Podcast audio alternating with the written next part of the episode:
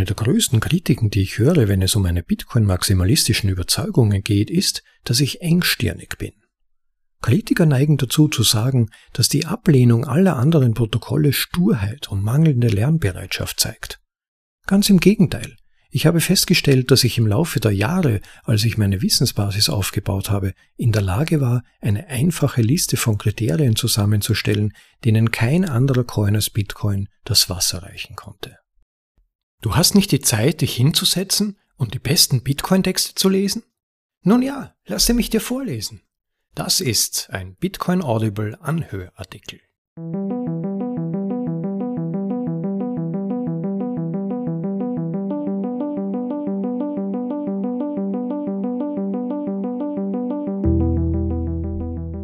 Herzlich willkommen zur Folge Nummer 25 von Bitcoin Audibles in deutscher Sprache. Es ist schwierig, die Zeit zu finden, die besten Artikel aus dem Bitcoin Space zu lesen. Deshalb lasst sie mich euch vorlesen, in die deutsche Sprache übersetzt, zum bequemen Anhören für unterwegs oder daheim. Die 25. Folge. Da musste ich mir natürlich ein besonderes Gusto-Stückchen aussuchen. Vor einigen Wochen ist erst wieder aufgeflammt die Diskussion um den ach so argen Bitcoin-Maximalismus. Tja, es ist Bärenmarkt. Viele Leute sind frustriert, immer noch kein Lambo in der Garage oder kein Lambo mehr in der Garage. Warum geht mein Coin nicht zum Moon? Ja, natürlich alles klar, es ist wegen Bitcoin. Und dann haben diese Bitcoin auch noch den Nerv zu sagen, ihr Coin sei sowieso der beste und einzig legitime. So eine Unverschämtheit aber auch, das geht ja gar nicht, für etwas vehement einzutreten, klare Grenzlinien zu ziehen oder andere Projekte nicht ins eigene Portfolio integrieren zu wollen. Insofern ein guter Zeitpunkt, im bitcoinaudible.de Podcast mal einen Text zum Bitcoin-Maximalismus zu lesen. Warum sind wir hier? Wofür stehen wir? Und warum diese starke Überzeugung, dass so wie es aussieht, nur Bitcoin gutes Geld ist?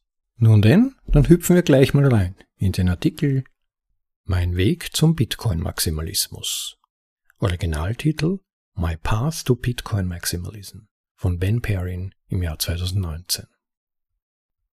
Eine der größten Kritiken, die ich höre, wenn es um meine Bitcoin-maximalistischen Überzeugungen geht, ist, dass ich engstirnig bin.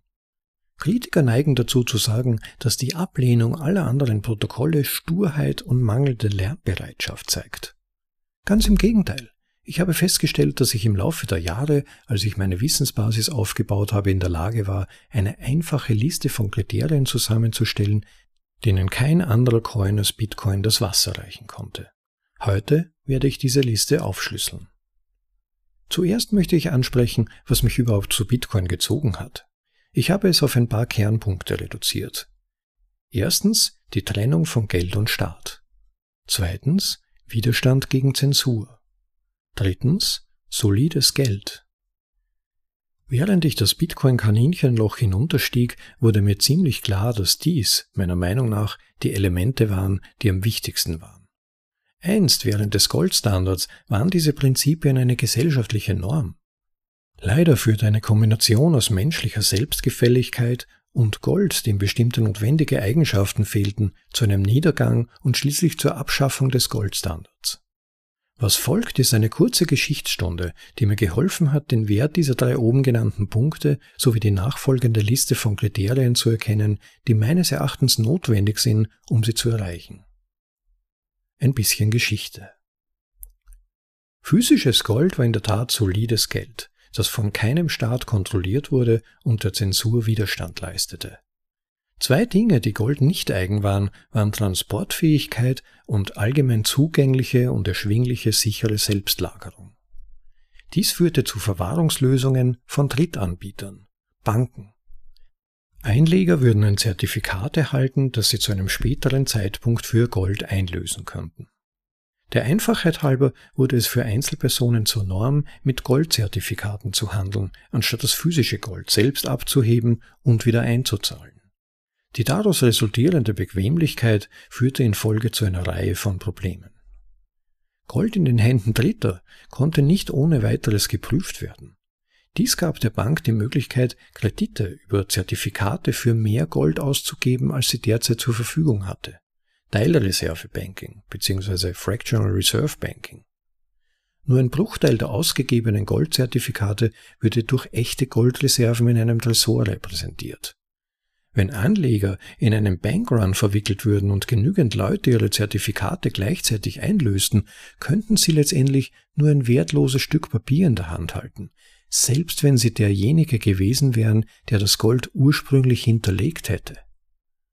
Eine Mischung aus Selbstgefälligkeit und Faulheit scheint dazu zu führen, dass man sich bei der Verwaltung seines Vermögens zu sehr auf Dritte verlässt, was wiederum unweigerlich auf einen anderen dunklen Weg führt, die einfache Beschlagnahme. 1933 machte Präsident Roosevelt den Besitz von Goldbahn oder Zertifikaten für US-Bürger illegal und beschlagnahmte in weniger als einem Monat fast das gesamte Gold im Privatbesitz. Andersdenkenden drohten Geldstrafen in Höhe von 10.000 US-Dollar und fünf bis zehn Jahre Gefängnis. Bei der Abgabe ihres Goldes wurde den Bürgern eine Rate von 20 US-Dollar per Unze für ihre Bestände ausgezahlt. Zu diesem Zeitpunkt waren die Bürger ihres Rechts beraubt worden, direkt oder indirekt Gold zu besitzen. Aber zumindest hatten sie immer noch solides Geld, das durch Gold gedeckt war, oder? Nicht so schnell.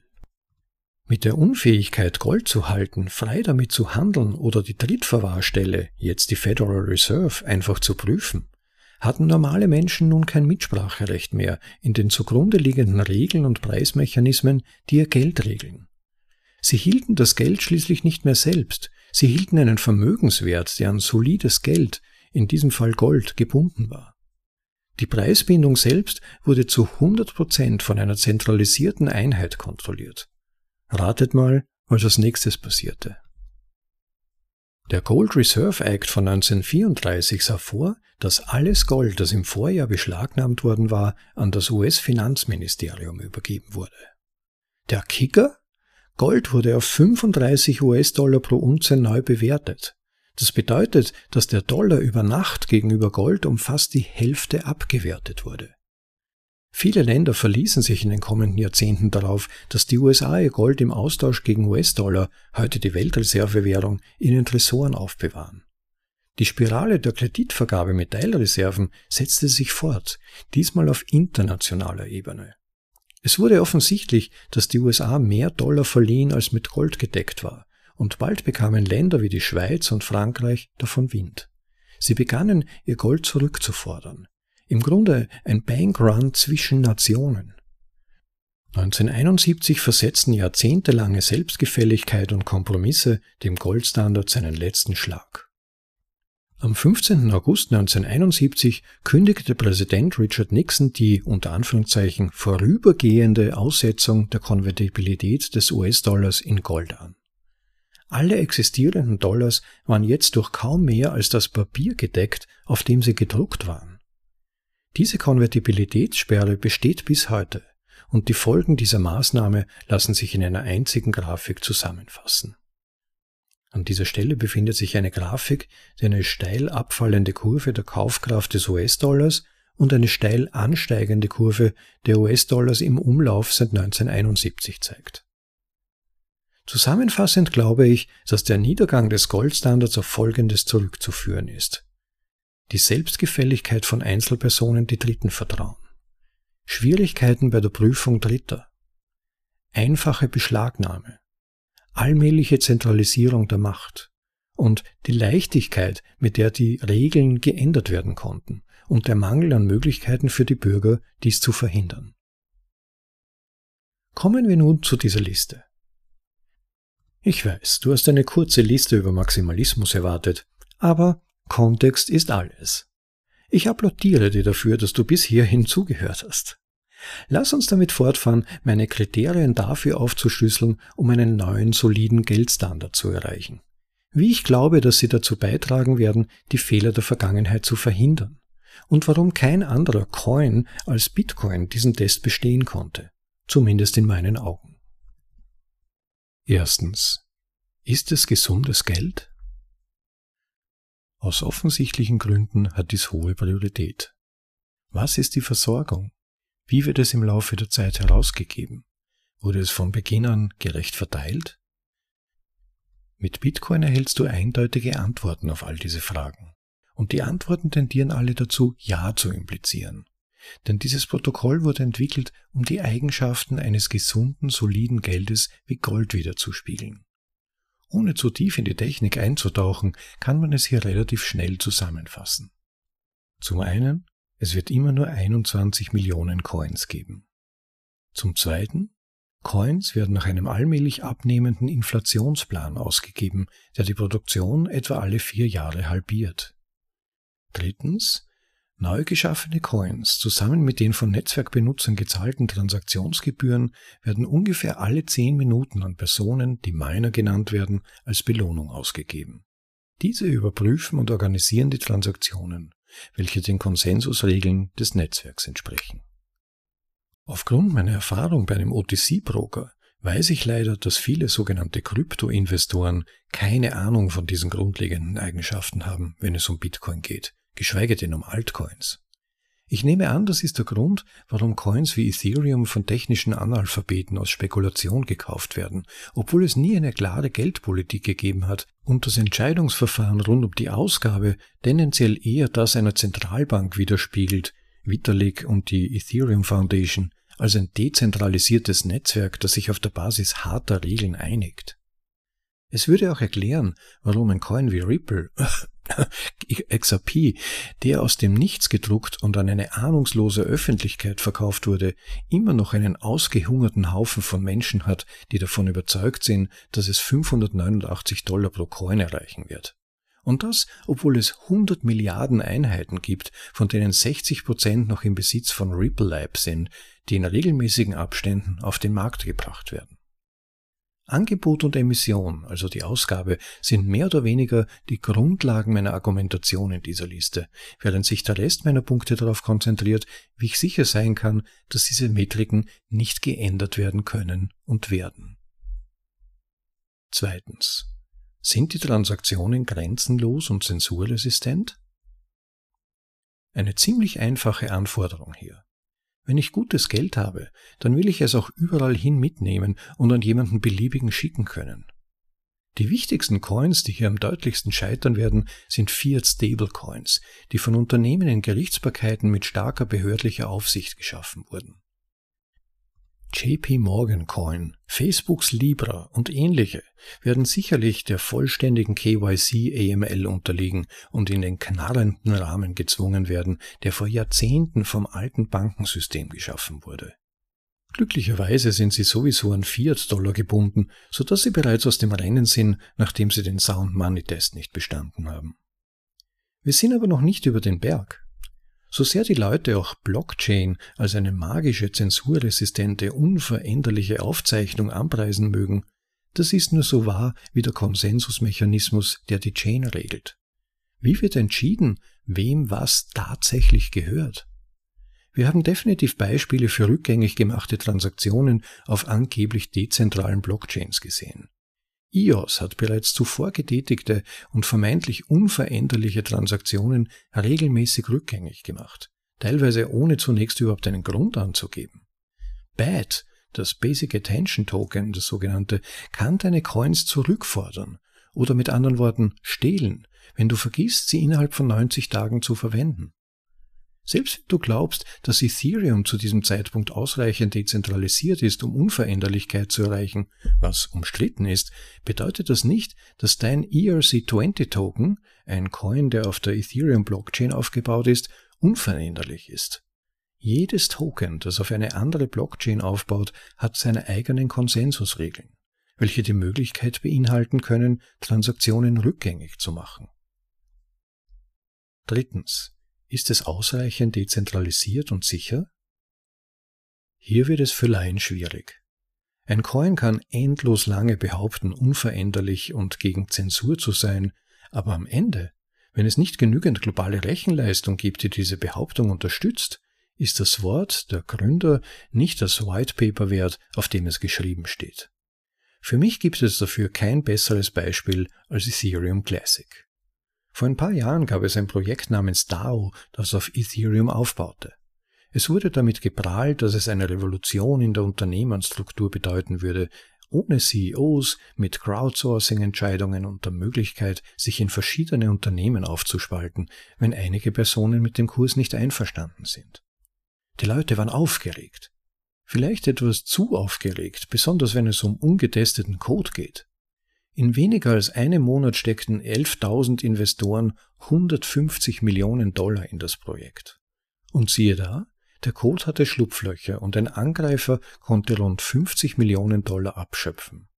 Der darauffolgende Shitstorm führte zu zwei Lagern.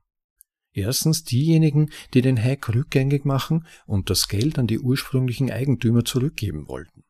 Das kennen wir jetzt als Ethereum. Und diejenigen, die glaubten, dass die Umkehrung von Transaktionen den eigentlichen Grund für die Verwendung einer Blockchain an sich verletzen würde. Diese Gruppe zog es vor, die Gelder in ihrem Stand unverändert zu lassen. Ein Fork des Protokolls wurde erstellt, dieser ist jetzt als Ethereum Classic bekannt, obwohl es technisch gesehen die ursprüngliche Chain ist. Ethereum Classic war schon immer stolz auf seine zugrunde liegenden Werte und seine Unveränderlichkeit. Wenn sich deine Transaktion auf der Blockchain befindet, solltest du sicher sein, dass sie morgen und jeden Tag danach ebenfalls noch dort ist. Doch es gibt einen kleinen Haken. Ethereum Classic hatte nicht die Hash-Power, um das zu untermauern. Kurz gesagt, Hashleistung ist die Menge an Rechenleistung im Netzwerk, die sicherstellt, dass Transaktionen auf unbestimmte Zeit weitergeleitet und aufgezeichnet werden. Wenn diese Macht auf eine große Anzahl von Peers verteilt wird, funktioniert alles wie am Schnürchen. Wenn jedoch mehr als 51 Prozent dieser Hashmacht in den Händen einer einzigen Einheit zentralisiert werden, erhalten Sie die Möglichkeit, möglicherweise zuvor bestätigte Transaktionen rückgängig zu machen und durch neue zu ersetzen. Je mehr Hashing Power, desto einfacher ist es, den Angriff durchzuführen. Dies kam für Ethereum Classic am 7. Januar 2019 zum Tragen, als eine Einzelperson oder eine Gruppe von Personen ETC im Wert von rund 1,1 Millionen US-Dollar erfolgreich doppelt ausgeben konnte als sie eine 51%-Attacke auf die Chain durchführten. Kurz gesagt, sie konnten ETC an Börsen hinterlegen, gegen andere Coins handeln, abheben und dann ihre ETC-Einzahlung rückgängig machen. Ethereum Classic ist nicht die einzige große Chain, die solche Angriffe erlebt hat. Verge, WorldCoin, Bitcoin Gold und Feathercoin wurden alle 51% attackiert, um nur einige zu nennen. Viertens. Ist es führerlos oder steckt ein klares Unternehmen oder Aushängeschild dahinter? Und zur Einleitung dieses Abschnitts wird das Bild eines engelsgleich gekleideten Vitalik Buterin gezeigt, der einen Lambo in Händen hält und im Hintergrund ein Reich von Sternen und Galaxien. Als Unterschrift des Bildes Saint Vitalik verschenkt Lambos an den glitzernden Eingangstoren von Proof of Stake. Lasst uns hier glasklar sein. Das ist nicht etwas, wonach ich suche. Führung in irgendeiner Form, wahrgenommen oder tatsächlich, ist ein Nachteil für eine globale Währung. Führungskräfte sind fehlbar, erzwingbar und korrumpierbar. Wenn man einer Führungskraft Glauben und Macht verleiht, überträgt man die Verantwortung für das Denken und die Entscheidungsfindung auf jemand anderen. Selbst eine vermeintlich moralische Person in einer Machtposition kann im Interesse des größeren Wohls gegen den freien Markt vorgehen, wenn sie in Wirklichkeit nur auf kurzfristigen Gewinn aus ist. Führungskräfte können auch dumme Dinge sagen oder dumme Fehler machen, die sich auf den Markt auswirken. Darüber hinaus gehen all diese Szenarien davon aus, dass deine Führung keine böswilligen Absichten hat. Wenn keiner der anderen Punkte deinen gewählten Coin bisher getroffen hat, trifft dieser mit ziemlicher Wahrscheinlichkeit zu. Denke an all die leicht identifizierten Galionsfiguren in Krypto. Charlie Lee mit Litecoin, Vitalik Buterin mit Ethereum, Brad Garlinghouse und David Schwartz mit Ripple, äh, XRP. Ungeachtet des Charakters dieser Individuen wird ihnen eine Art Gottheitsposition in den jeweiligen Gemeinschaften gegeben. Wenn sie Spring sagen, antwortet ein Chor von Altcoinern mit Wie hoch? Hey, zumindest sind sie nicht dieser Typ. Und an dieser Stelle findet sich ein Link zu einem satirischen Artikel, demzufolge Dan Larimer, der Entwickler von EOS, gerade den Guinness-Rekord der höchsten Zahl von Kryptoscams gebrochen hat, die eine einzelne Person jemals abgezogen hat. Fünftens. Wie einfach ist es, nicht abwärtskompatible Änderungen am Protokoll vorzunehmen? Eines der Grundprinzipien der Kryptowährungen oder zumindest Bitcoins ist der Konsensus. Eine Gruppe von Einzelpersonen, die zusammenkommen und sich auf eine Reihe von Regeln einigen, die das Protokoll regeln. Du hältst dich nicht an die Regeln, deine Transaktionen werden abgelehnt und du wirst ignoriert. Das erinnert mich an etwas, das ich in Punkt 1 erwähnt habe. Wie kann ich sicher sein, dass die Grundsätze des gesunden Geldes im Protokoll einer Kryptowährung eingehalten werden? Viele Bitcoin-Kritiker weisen gern darauf hin, dass sich Bitcoin nur langsam ändert und andere Chains bei der Implementierung von Upgrades viel flinker sind. Verdammt, einer der Slogans von Ethereum ist Move fast and break things. Nicht abwärtskompatible Upgrades, also Hardforks, sind bei Coins wie Ethereum, Bitcoin Cash, Dash und anderen alltäglich geworden. Mein Problem dabei ist einfach, dass es einen gefährlichen Präzedenzfall schafft. Wenn das Fundament deiner Währung, der zugrunde liegende Regelsatz, trivial zu ändern ist, dann sind alle Versprechen, auf die du dein Vertrauen setzt, veränderbar. Während viele denken, dass die 21 Millionen Coins-Grenze eine unantastbare Metrik ist, wage ich zu sagen, dass die Idee, den Goldstandard zu verlassen, an einem Punkt eine ebenso absurde Idee zu sein schien. Meiner Meinung nach gilt, je früher das Bitcoin-Protokoll für weitere Entwicklung eingefroren wird, desto besser. Ich habe kein Interesse daran, die fast makellose, jahrzehntelange Erfolgsbilanz von Bitcoin zu gefährden, nur weil eine reflexartige Reaktion wegen des für kurze Zeit unpraktischen Kaufes von Kaffee vorgenommen wird. Aber wie steht es um das Hinzufügen von Funktionen und die Skalierung für den Transaktionsbedarf? Ich bin überzeugt von der Fähigkeit der Base-Layer-Optimierung in Kombination mit Layer-2-Lösungen, dieses zu erreichen. Das Lightning-Netzwerk wurde im März 2018 im Mainnet von Bitcoin eingeführt und das Wachstum in dieser Zeit war überwältigend. Ergänzungen des Protokolls wie Neutrino, Submarine Swaps und Atomic Multipath Payments werden die Benutzererfahrungen im Laufe der Zeit stark verbessern. Taproot, das RGB-Protokoll und Liquid sind alles Beispiele, die Bitcoins Fähigkeit erweitern, Dinge wie Smart Contracts und Packed Digital Assets an andere Werte gekoppelte digitale Token zu ermöglichen, die auf seiner eigenen Blockchain aufbauen. Kurz gesagt, ich sehe Dinge, die sich auf Bitcoin entwickeln, ohne den Basislayer aufzublähen oder die Notwendigkeit für häufige Hardforks zu schaffen. Ich denke, dies ist der beste Ansatz zur Skalierung und ich werde meine Gründe dafür in den letzten Kriterien, die ich dargelegt habe, skizzieren. Sechstens, können Benutzer die Konsensusregeln mit minimalen Kosten selbst validieren und befolgen? Einer der wichtigsten Aspekte von Bitcoin ist die Fähigkeit jeder Person, die Konsensusregeln ihrer Wahl unabhängig zu validieren und zu befolgen. Ich kann nicht genug betonen, wie wichtig das ist. Um auf den Anfang dieses Artikels zu verweisen, führen Selbstgefälligkeit und ein Mangel an persönlicher Verantwortung dazu, dass zentralisierte Einheiten die Kontrolle über die Anführungszeichen Konsensusmechanismen rund um Gold erlangen können. Die Regeln wurden dann für alle geändert und sie sahen, wie ihre Ersparnisse auf einen Schlag beschlagnahmt und entwertet wurden. So wie es derzeit aussieht, ist es für jemanden mit einem Computer und einer Internetverbindung relativ trivial, eine vollständige Kopie der Bitcoin-Blockchain herunterzuladen und ihren gesamten Transaktionsverlauf selbst zu überprüfen. Es ist auch einfach, die Bitcoin-Software weiter zu betreiben und zweifelsfrei sicherzustellen, dass einem niemand andere Konsensusregeln aufzwingen kann. Dies liegt zum Teil an der Begrenzung der Blockgröße und der kontinuierlichen Arbeit der Entwickler, den Basislayer zu optimieren, damit er für alltägliche Benutzer zugänglich bleibt. Im Gegensatz dazu ist die Ethereum-Blockchain außer Kontrolle geraten und hat im Mai 2018 ein Terabyte überschritten. Die Speicherung ist jedoch nicht das Hauptproblem, sondern die Latenz. Der Versuch, eine Node mit so vielen zu übertragenden Daten zu synchronisieren, ist ein wahrer Albtraum, der wiederum zentralisierte Validatoren erfordert. Ich denke nicht unbedingt, dass jeder immer eine Node betreiben muss, aber ich bin fest davon überzeugt, dass es immer eine Option sein sollte. Wenn du keinen Bitcoin-Node betreibst, vertraust du jemandem anderen, der dir sagt, was Bitcoin ist. Das ist schön und gut, wenn es keine Streitpunkte gibt, aber wenn er Shit hits the fan, dann läufst du Gefahr, zu einer Regeländerung gezwungen zu werden, die du ablehnst. Die Entwicklung rund um die Optimierung des Basislayers von Bitcoin, um Bitcoin für die Massen zugänglicher zu machen, ist meiner Meinung nach die größte Stärke dieses Protokolls.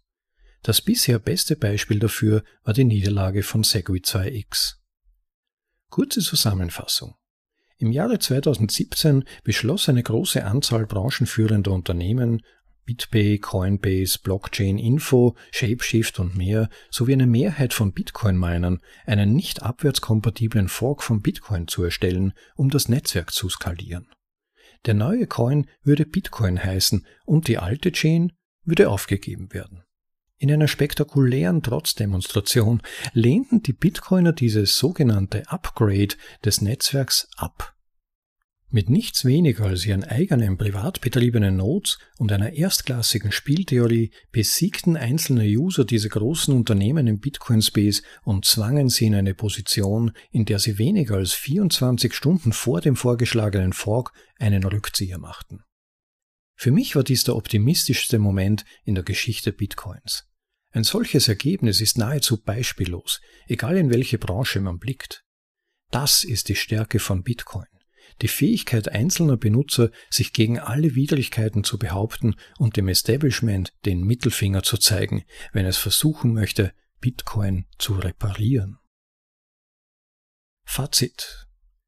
Mein Weg zum Bitcoin-Maximalismus entstand nicht aus Engstirnigkeit, sondern aus einer sorgfältigen Überlegung darüber, welche Eigenschaften mich zu Bitcoin angezogen haben und welche Bedingungen meines Erachtens notwendig sind, um diese Eigenschaften zu bewahren.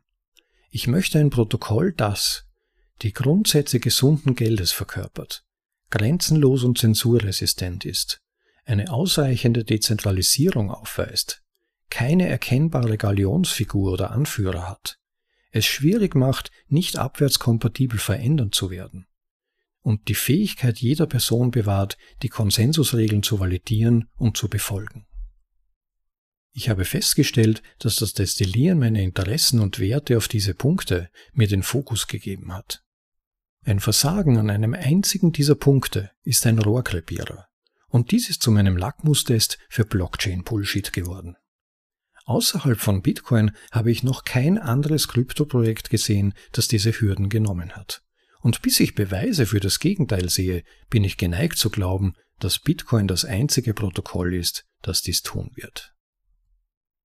Bam! Das war mein Weg zum Bitcoin-Maximalismus von Ben Perrin im Originaltitel My Path to Bitcoin Maximalism.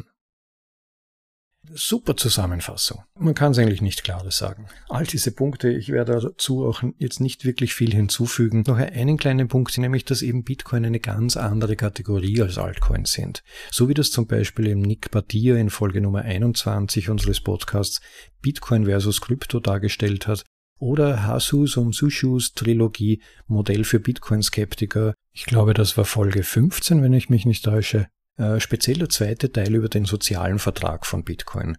Wenn euch diese Thematik interessiert oder ihr nach wie vor ein bisschen wankt innerlich, hört euch diese Folgen an. Sie erklären wirklich brillant, warum Bitcoin eine ganz andere Kategorie als Altcoin sind und immer in diesen selben Topf von dem sogenannten Krypto geworfen zu werden, völlig inadäquat ist im Grunde genommen. Also wer das tut, Bitcoin und Krypto in einem Atemzug zu nennen, da weiß man eigentlich dann gleich, diese Person, äh, der fehlt das nötige Grundwissen, um diese Kategorie von Technologie und vor allem von Geld, die Bitcoin ist, grundlegend zu verstehen.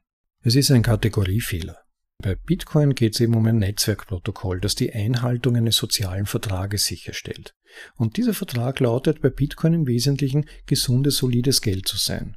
Und dazu gehört eben Beschränkung der Geldmenge auf 21 Millionen Coins, ein fixer, transparenter Ausgabeplan, also die Halbierung der Ausgabe alle vier Jahre, das sogenannte Halving, neue Blöcke und damit Coins alle zehn Minuten und so weiter. Dann, dass die Benutzer die Einhaltung dieser Regeln überprüfen können, also Deshalb die Wichtigkeit der kleinen Nodes. Sogar am Smartphone kann man schon Bitcoin Full Nodes betreiben, wenn man es will. Weil wenn ich nicht validieren kann, dann bin ich ausgeliefert. Das hat er sehr schön dargestellt in seinem Artikel. Dann bin ich eigentlich ja wieder bei den Banken. Wie früher mein Gold zu den Banken muss ich dann die Information von Validator Nodes von bei, von Ripple gesponserten Universitäten oder bei der Ethereum Foundation vertrauen. Diese völlige und wirkliche Unabhängigkeit ist deshalb so wichtig, denn dann kann ich entscheiden und letztendlich baut darauf sogar die Dezentralisierung auf. Wenn nicht jeder einen Not betreiben kann, dann ist Dezentralisierung nicht wirklich möglich. Und dann der Punkt grenzenlos und zensurresistent. Ja, was bringt das Ganze sonst, wenn es nur in einer Region verfügbar wäre oder in einem Land, in einer Judikatur? Das ist ja geradezu das Ziel, restriktiven oder nicht gesunden Geld entfliehen zu können.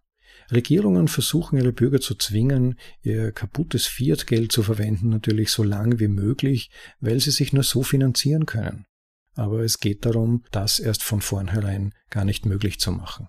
Und da nützt aber dann eben gar nichts, wenn irgendwelche Führungsfiguren behaupten, dass das der Fall ist, sondern es geht darum, dass der Basislayer, das ganze System zu einem maximalen Ausmaß ausgerichtet ist auf dieses Ziel, grenzenlos und zensurresistent zu sein. Ja, dann der Punkt Dezentralisierung und Sicherheit und der einzige Test ist es auch da zu testen. Zum Beispiel eben der Ethereum-Bug. Das war eine Demonstration, dass es nicht dezentralisiert war. Bitcoin Segwit 2x zeigte, dass User die Kontrolle hatten und so weiter. Also Shit-Test und dann weiß man, ob's passt. Nur wenn es um Geld geht, will man halt am besten nicht drauf warten und es ankommen lassen. Insofern ist es dann schlau, das von vornherein dafür beste System zu wählen. Ja, und keine Anführer oder schillernden Leitfiguren. Ganz wichtige Grundvoraussetzung für Dezentralisierung. All die Angaben auf schillernden Whitepapers, Websites und so weiter in Twitter-Threads sind nichts wert, wenn eine Person im Prinzip vorgeben kann, was passiert. Weil man dieser Person vertraut oder weil sie so charmant ist oder weil man sie für genial hält und was auch immer diese Person dann sagt, wird mitgetragen. Weil man annimmt, das wird schon so Sinn machen und das Beste sein. Und letztlich will man ja auch reich werden. Man will, dass äh, Vorgaben gemacht werden, die das Projekt zum ultimativen Sieg führen. Und insofern folgt man dann gerne diesen Leuten. Aber Achtung, Falle. Ein weiteres vorgebliches Problem, das immer noch missverstanden wird, wie ich meine, bis zum heutigen Tag, ist die Schwierigkeit, Änderungen vorzunehmen. Genau das Gegenteil gilt eigentlich als Grundannahme bei den meisten Krypto-Begeisterten.